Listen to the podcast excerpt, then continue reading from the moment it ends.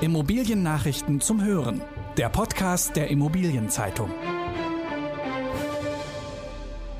Mittelständische Modehäuser trotzen der Pandemie.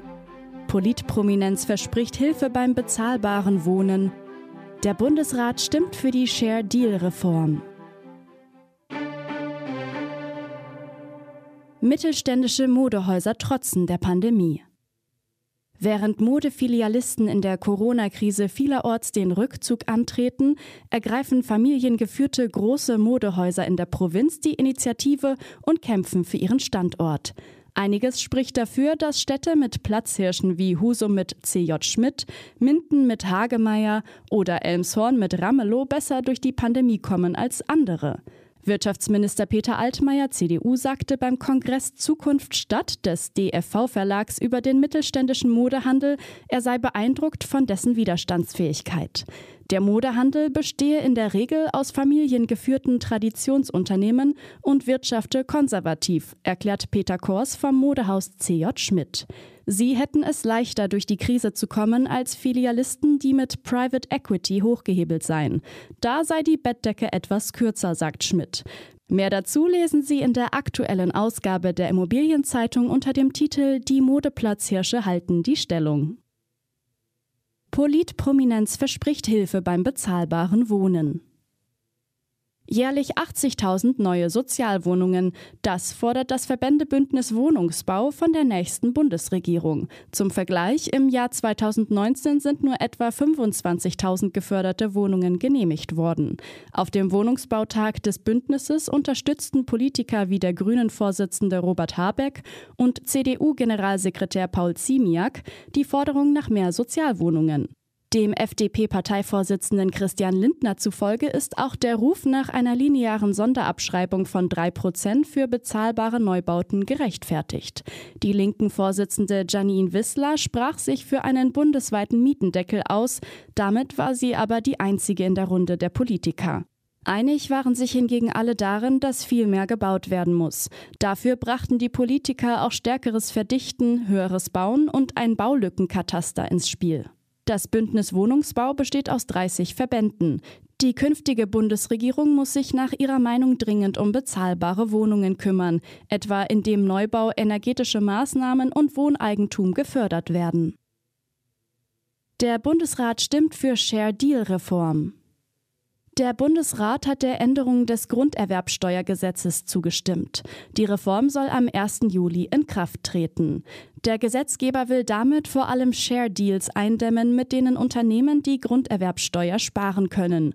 Künftig wird die Steuer fällig, wenn ein Käufer mindestens 90 Prozent der Anteile einer Gesellschaft mit Immobilien oder Grundstücken übernimmt. Bislang liegt die Grenze bei 95 Prozent. Auch die Haltefrist wurde verlängert. Minderheitsgesellschafter müssen nun zehn Jahre statt bisher fünf Jahre warten, bis sie die restlichen Anteile verkaufen dürfen. Ausnahmen sind für börsennotierte Unternehmen geplant. Share Deals erregen seit Jahren die Gemüter. Die Bundesländer kritisieren, dass ihnen jährlich bis zu einer Milliarde Euro Steuergeld durch die Lappen geht.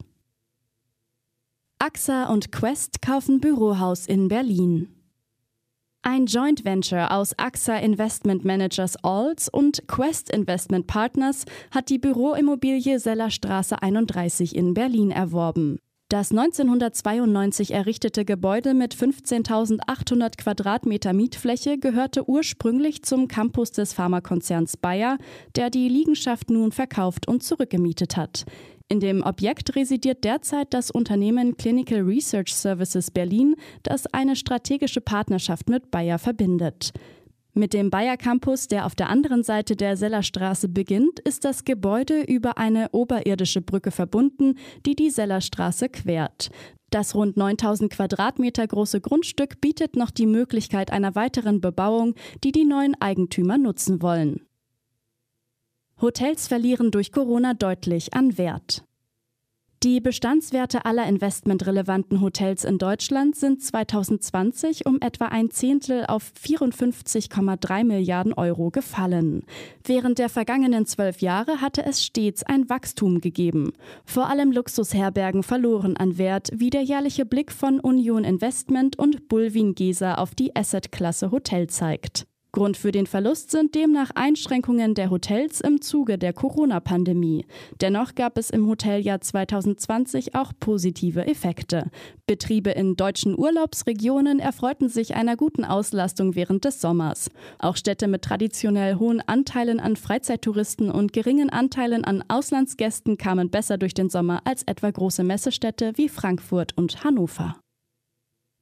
Gruner und Jahr zieht nicht in Hamburgs Hafen City. Der Medienkonzern Gruner und Jahr zieht nicht in den geplanten Neubau in Hamburgs Hafen City. Als Grund dafür nennt der Konzern den Zeitverzug bei dem Projekt. Der Verlag wollte eigentlich in diesem Jahr umziehen. Die Bauarbeiten dafür haben aber noch nicht einmal begonnen. Vorgestellt hat sich Gruner und Jahr das vor vier Jahren anders. Damals hat der Verlag HIH Warburg Invest als Investor für den Neubau vorgestellt. Für 250 Millionen Euro sollte ein 66.000 Quadratmeter großes Ensemble entstehen, in dem 40.000 Quadratmeter für Gruner und Jahr vorgesehen waren. Gesucht wird nun ein neuer Standort in Hamburg. Ein Neubau muss es nicht mehr sein. Durchblicken lässt der Konzern gegenüber der Immobilienzeitung auch, dass aufgrund von mobilem Arbeiten weniger Fläche benötigt wird als zunächst geplant. In der kommenden Folge des IZ-Podcast erfahren Sie, welche Auswirkungen der Materialmangel auf den deutschen Baustellen schon jetzt hat, an wem die gestiegenen Preise für Baumaterial hängen bleiben und woran es besonders fehlt. Das waren die wichtigsten Schlagzeilen der Woche aus der Immobilienbranche. Redaktion Christine Rose, Stefan Merkle, Robin Göckes. Alle News gibt es zum Nachlesen in der aktuellen Ausgabe der Immobilienzeitung. Jetzt 10 Euro sparen mit dem Schnupperabo. Mehr Infos unter iz.de slash Schnupperabo.